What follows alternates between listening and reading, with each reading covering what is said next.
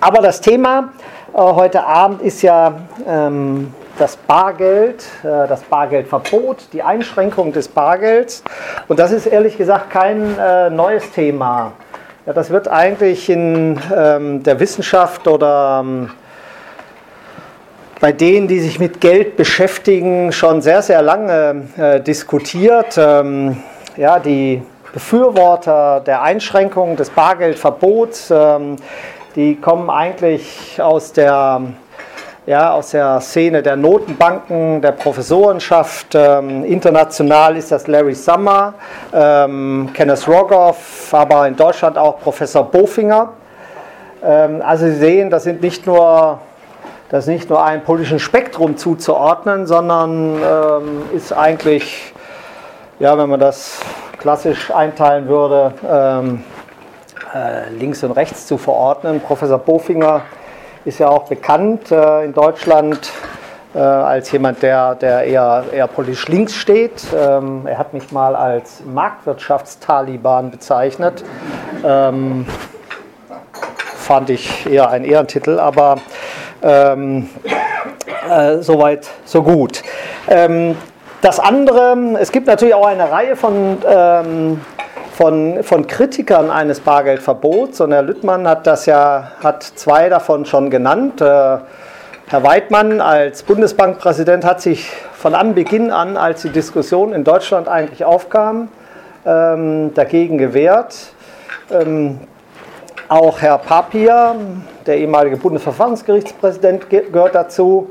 Und ein gewisser Frank Schäffler. Und ähm, damit ich das nicht nur so dahin sage, äh, will ich das auch hier belegen. Das ist ja, ist ja, heutzutage auch wichtig, dass man Dinge belegen kann. Ähm, der eine oder andere Professor ist ja auch hier. Ähm, insofern. Ähm, also ich habe ja dieses Buch geschrieben 2014 und da habe ich damals auf 193 geschrieben, in Deutschland sind derzeit noch keine dieser Einschränkungen des Bargeldverkehrs geplant, doch es ist nur eine Frage der Zeit, bis der europäische Trend auch hierzulande Fuß fassen wird oder die Europäische Union verbindliche Richtlinien für alle Mitgliedstaaten ausgibt. Und genau darum geht es jetzt. Das ist eigentlich das, was jetzt ansteht. Der Aufschlag, den Aufschlag hat der Bundesfinanzminister oder sein Staatssekretär gemacht, indem er gesagt hat, das, was wir auf europäischer Ebene in vielen Ländern schon haben, dass es eben Bargeldobergrenzen gibt, ähm, ja, und das in Deutschland nicht vorhanden ist, das müssen wir eigentlich harmonisieren. Und in der EU wird ja alles äh, versucht zu harmonisieren. Und das ist immer ein guter Ansatz zu sagen, das müssen wir auch mal harmonisieren. Und deshalb ist dieser Ball erstmal in den Raum geschmissen worden. Und parallel dazu, äh, wenn Sie sich erinnern, ist ja die Diskussion um den 500-Euro-Schein ähm, geführt worden. Ja, der läuft ja jetzt auch aus. In, in ein, zwei Jahren läuft der, der 500-Euro-Schein aus. Er wird nicht mehr gedruckt. Er wird dann sukzessive eingesammelt äh, über die nationalen Notenbanken, über die Banken und dann über die Notenbanken eingesammelt und dann aus dem Verkehr gezogen. Ähm, und dieser Tag hat die, die EZB erklärt, dass das schon super gut liefe, weil der das Bargeld äh, oder der 500-Euro-Schein eigentlich gar nicht so beliebt sei. Ähm, und das würde man daran erkennen, dass äh, eigentlich schon 18 Millionen Scheine eingesammelt worden seien. Insgesamt 9 Milliarden Euro. Und das würde eigentlich schon zeigen, dass der 500-Euro-Schein eigentlich bei den Menschen äh, ziemlich unbeliebt sei. Jetzt habe ich mal nachgeschaut, wie viel eigentlich es Euroscheine, 500-Euro-Scheine tatsächlich gibt. Was haben Sie für, für Ideen? Wie viele 500-Euro-Scheine gibt es? Haben Sie eine Idee? LKW-Ladung. LKW, ja, bestimmt eine LKW-Ladung. Mehrere würde ich schätzen. Also es gibt 612 Millionen 500-Euro-Scheine. Ja? Und wenn jetzt 18 Millionen eingesammelt werden, also ist das mal gerade mal 3 Prozent, das ist nicht besonders viel. Das ist wahrscheinlich das, was ja, im klassischen Geldverkehr von einer Bank äh, eingezogen wird, weil der Schein kaputt ist oder weil er zurückgegeben wird und so weiter. Also das ist erstmal nichts Besonderes, sondern das ist eigentlich das, was ohnehin eingezogen wird. Aber die EZB, die suggeriert uns, äh, dass das eigentlich jetzt schon ähm, ein Zeichen dafür ist, dass auch die Bevölkerung den 500-Euro-Schein ähm, nicht besonders gutiert und deshalb freiwillig zurückgibt, um ihn gegen 200 oder 100 Euro-Scheine einzutauschen. Ich behaupte, ähm, ja, nicht das Gegenteil ist der Fall, aber äh, dass es natürlich eine, eine, eine grandiose Übertreibung der EZB ist. Ähm, ja, die wenigsten haben 500-Euro-Scheine äh, zu Hause rumliegen. Äh, ich weiß gar nicht, ob ich jemals einen mal besessen habe. Kann, weiß das ehrlich gesagt nicht. Also das ist jetzt sicherlich nicht der gängige Schein, den wir ähm, für die klassische Zahlungsweise nutzen. Aber es ist eben ein Einstieg und das ist eigentlich das Entscheidende. Man versucht eigentlich äh, das Bargeld sukzessive einzuschränken. Und deshalb, äh, glaube ich, muss man vielleicht verstehen, warum machen die das eigentlich? Was ist eigentlich das eigentliche Ziel? Ja? Was haben die davon, dass sie ähm, das Bargeld einschränken oder vielleicht mal abschaffen? Und wer hat daran ein Interesse? Und ich glaube, deshalb muss man das in ein etwas größeres Bild fassen. Wir befinden uns nämlich in einer Überschuldungskrise von Staaten und Banken weltweit. Ja, seit 2007 hat die, ja, die Verschuldung auf dieser Welt um über 40 Prozent zugenommen, um über 200 Milli äh, Billionen Euro, nee, Dollar hat das weltweit zugenommen. Das heißt, äh, das, was uns lange Zeit suggeriert wurde, dass man eigentlich vieles ausgesessen hätte, ja, und dass man eigentlich vieles ausgeschwitzt hätte, dass eigentlich das Schlimmste überstanden sei.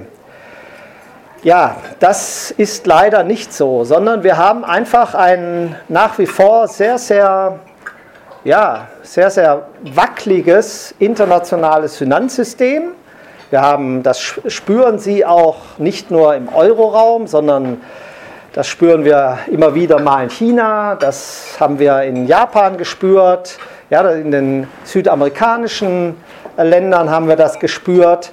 Und der Ausdruck äh, dieser Überschuldung von Staaten und Banken ist eben, dass ähm, ganze Volkswirtschaften auf kleinste Nuancen, auf kleinste Veränderungen eigentlich äh, sehr volatil, sehr, ja, sehr heftig reagieren. Und äh, das war zum Beispiel die Phase, als die Amerikaner aufgehört haben, ihre, die amerikanische Notenbank aufgehört hat, Staatsanleihen aufzukaufen, als sie angefangen haben, die Zinsen leicht anzuheben. Schon hat das dazu geführt, dass aus Südamerika Gelder abgezogen wurden, um in den vermeintlich sicheren Hafen in die USA zurückzuholen. Ähm, ja, und Sie sehen das immer wieder dann, wenn in Griechenland es ein bisschen hakt, ja, wenn die politischen Diskussionen äh, wieder heftiger werden, dann führt das immer dazu, dass äh, die Zinsen auseinanderlaufen oder noch stärker auseinanderlaufen in Europa. Ja, wir haben ja heute, heute ist ein historischer Tag, ich weiß nicht, wie Sie das wahrgenommen haben. Heute hat zum ersten Mal die zehnjährige deutsche Staatsanleihe eine negative Rendite äh, an der Börse erreicht. Ja, das gab es noch nie. Und ähm, daran sehen Sie, äh, dass das eben schon eine etwas perverse Situation ist, in der wir aktuell uns befinden.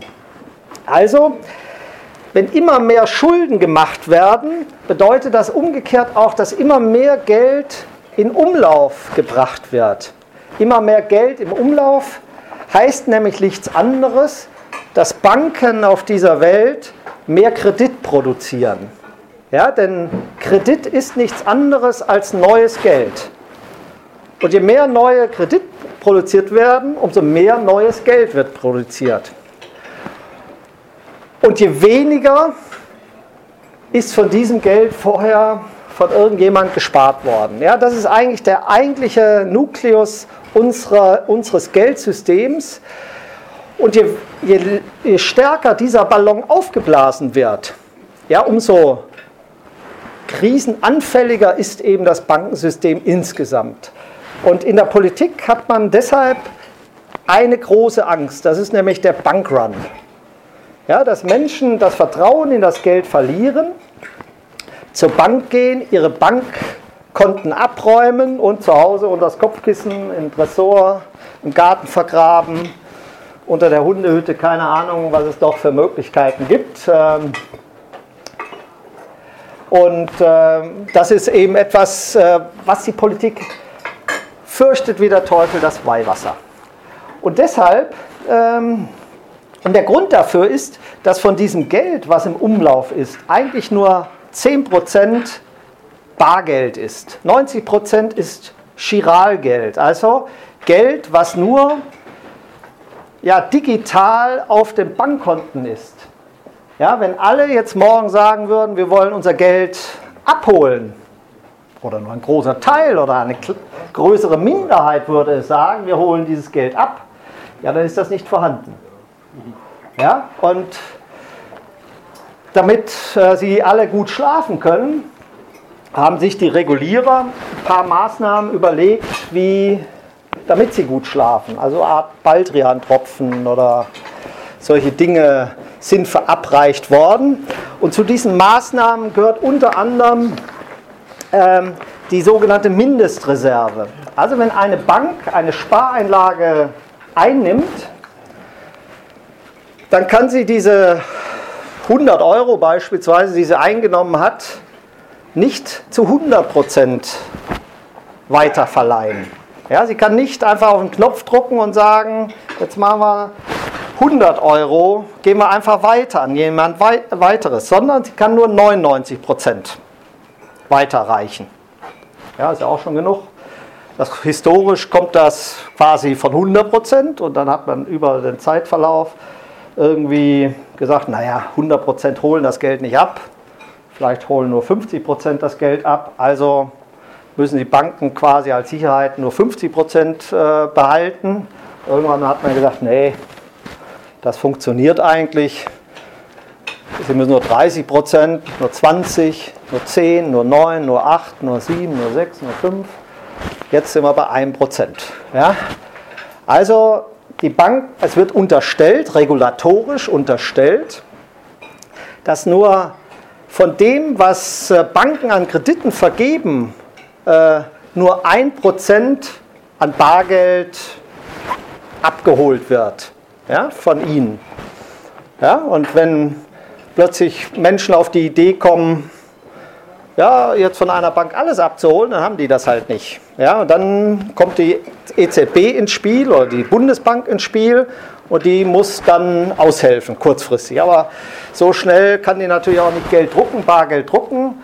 Und deshalb müssen die Banken eben eine sogenannte Mindestreserve bei der Zentralbank hinterlegen, nach gewissen Regeln.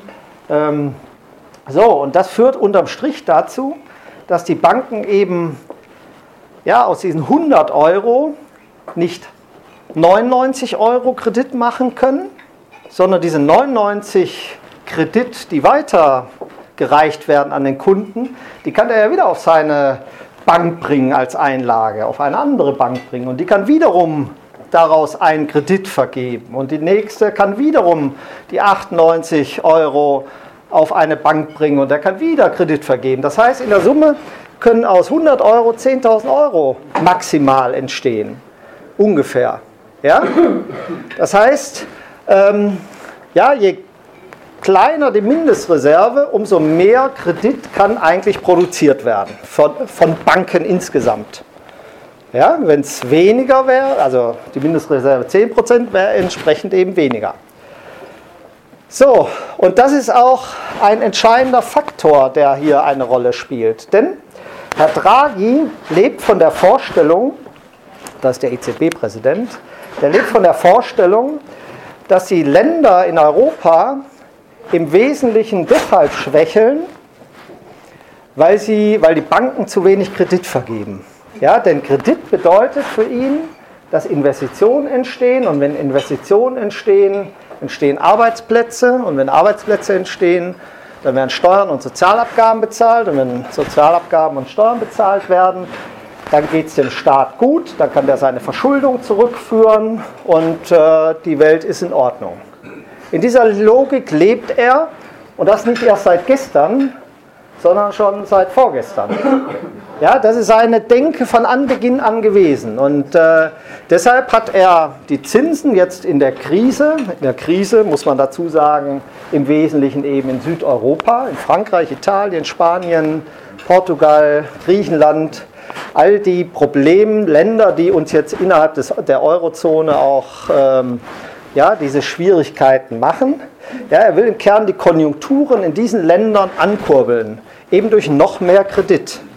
Ja, das ist sein, sein Denke. Und deshalb sagt er, wir müssen alles dafür tun, ähm, dass die Zinsen niedrig bleiben, damit die Unternehmen billig Kredit machen äh, können und gleichzeitig die Staaten ihre wachsenden Sozialabgaben auch über Schulden weiter finanzieren können.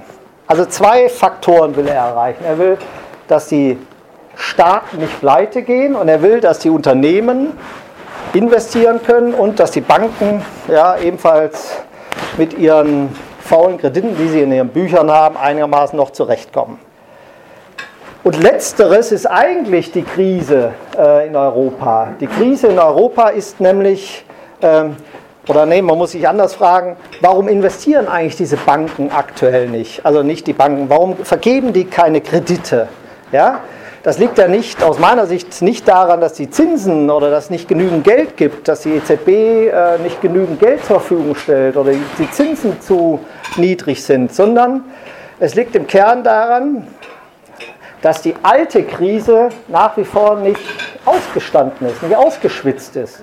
Ja, denn die Krise in Europa ist im Wesentlichen eine Immobilienkrise. Wenn man es auf den Punkt bringt, ist es eigentlich eine große Immobilienkrise, das heißt, äh, die niedrigen Zinsen, die haben dazu geführt, dass die Immobilieninvestitionen angestiegen sind. Ja, dass die Preise anschließend dieser Immobilien angestiegen sind, weil sich plötzlich eine erhöhte Nachfrage nach Immobilien ergeben hat. Alle haben gehofft, dass aufgrund von steigenden Immobilienpreisen sie reich werden können, haben alle auf dieses Pferd gesetzt. Die Banken haben die Kredite dafür vergeben und irgendwann haben die Investoren gemerkt, dass diese Investitionen doch nicht vollendet werden können, dass da irgendwo ein Haken ist, dass es nicht unendlich weitergeht, haben sich daraus zurückgezogen. Ja, die Preise sind gefallen und damit auch die Beleihungswerte dieser Immobilien. Und ähm, ja, dann müssten eigentlich die Eigentümer, die Kreditnehmer eigentlich Eigenkapital nachschießen, aber das haben sie halt nicht. Ja? Und dann müssten eigentlich die Banken diese Kredite abschreiben, aber das können sie nicht, ja, weil sie kein Eigenkapital haben oder zu wenig Eigenkapital. Und das führt dann zu der Krise. Ja, das führt dann dazu, dass der Staat plötzlich sagt, jetzt müssen wir einspringen, weil das ein größeres Problem ist. Ja, und dann sagt der griechische, spanische, italienische, der vielleicht noch nicht, aber der kommt noch.